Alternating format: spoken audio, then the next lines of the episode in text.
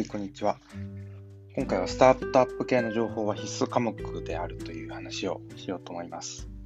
えスタートアップ系の情報って結構僕は最近こう見るようになったんですけれども、こうマーケティングの根幹なんじゃないかっていうふうに、えー、読んでて思っています。まあ、マーケティングだけじゃなくて、マインドセットとかも、えー、すごく重要な部分が散りばめられているなって思っています。でサービスを提供していきたい人にとっては、もう必須科目なんじゃないかっていうぐらい、えー、ためになる情報がすごく落ちているので、まあ、今回はその話をしようと思います。で僕が具体的に、まあ、どこからスタートアップ系の情報を仕入れているかというと、まあ、大きく、えー、3つあります。えー、1つ目が本、書籍ですね。これはまあ結構わかりやすいと思うんですけど、スタートアップとかそういうふうに、えー、調べたり、え人づてでまあ、この本を勧めたよっていうのを見たり、えー、知ったりして、本を買って読んでるという感じです。え、最近読んだ本だと、ジョブ理論っていう本がすごく良かったです。ジョブ理論っていうのは、ジョブっていうのが、え、ある特定の状況において、その人が解決したい、えー、課題というか、え欲しい進歩みたいな、えー、ものです。ある特定の状況において、その人が欲しいと思う進歩がジョブと呼ばれるもので、そのジョブを解決するにはどうしたらいいか、ジョブってそもそもこうどういうふうに見つければいいのかっていうのを、えー、書いた本で、割とこういうなんかジョブ理論って聞くと、割と何かしらのこうフレームワークなのかなって思ってたんですけど、もうちょっとこう深い問いみたいな感じですごく面白い本でした。そうやって本から情報収集してるのがまず一つ。で、二つ目が、スライドシェア .net っていう URL があるんですけど、そこにスライドシェアっていうのが、本当にパワポの資料みたいなのが Web 上に載ってて、まあ、100ページとかあるものもあるんですけど、そういうのがもう無料で転がってるという感じです。僕が読んだ中では、えー、やはり俺のスタートアップの意思決定は間違っているというえスライドだったり、Y コンビネーターに学ぶスタートアップ強化プログラムを3ヶ月で、えー、成長させる仕組みみたいな Y コンビネーターっていうのが、えー、ベンチャーキャピタルって言って、こう、投資家の、こう、組織っていうイメージなんですけど、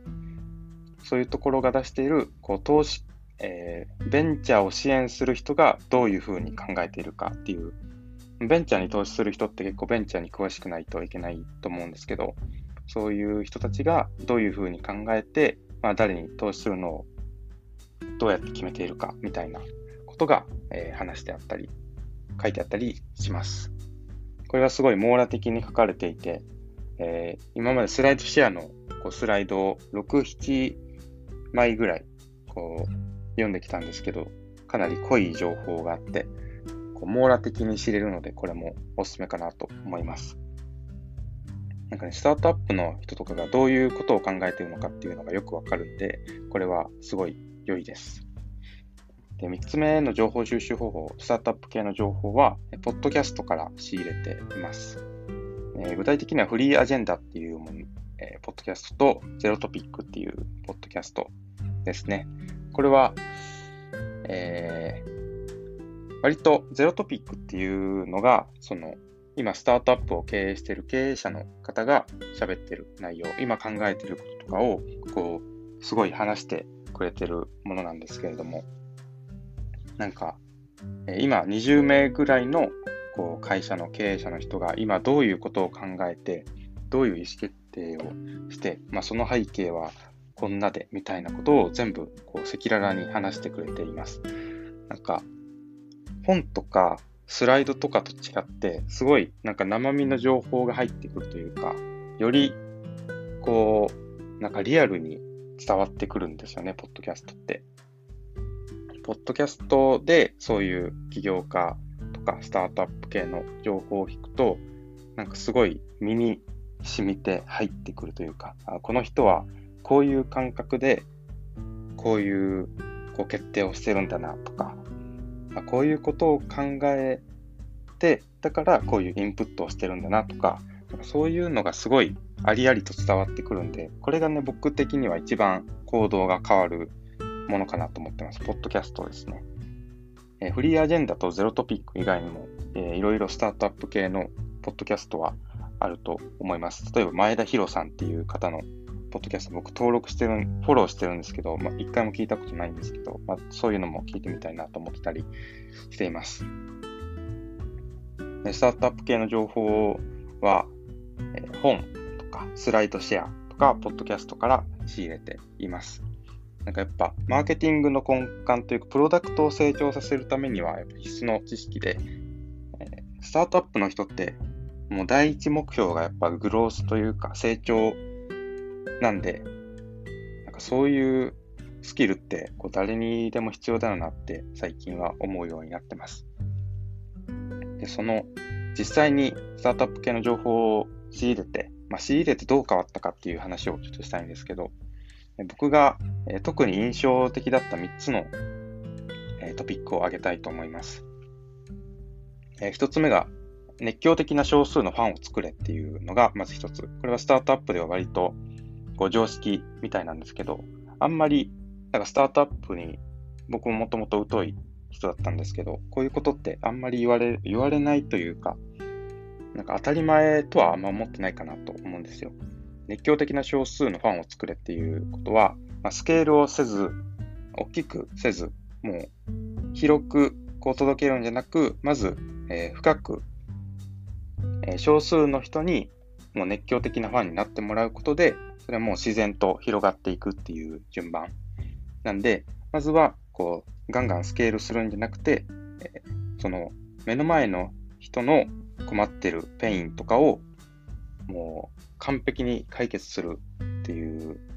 えー、プロダクトが、まず、いいというふうに言われてて、まあ、これはすごい意識するようになりました。なんか、みんなにそこそこいいプロダクトをこう作るんじゃなくて、ある特定のユーザーがもうこれなきゃ生きていけないってぐらい、こう、いいプロダクトをこう作っていきたいなと思うようになりました。それをするためには、こう、ヒアリングとかをする必要があるんですけど、じゃちょっとその2つ目は、えー、僕が実際にこうスタートアップ系の情報を仕入れて変わったことの2つ目が、コードを書いて人間と話せっていうのが、まあ、僕の中のこう2つ目の、えー、興味に、興味というか、すごい印象に残ったトピックなんですけど、特に人間と話せっていうのがすごい、こう僕的には、なんかパラダイムシフトだったなと思っています。コードを書く、コードを書いて人間と話せって言ったんですけど、コードを書くっていうのは、えスタートアップ系だと、まプロダクト開発とか、そういうのを、えすることがほとんどなので、まあ、それは、ま必要だの、えスタートアップには必要だよなって思いつつ、人間と話せっていうのがすごい、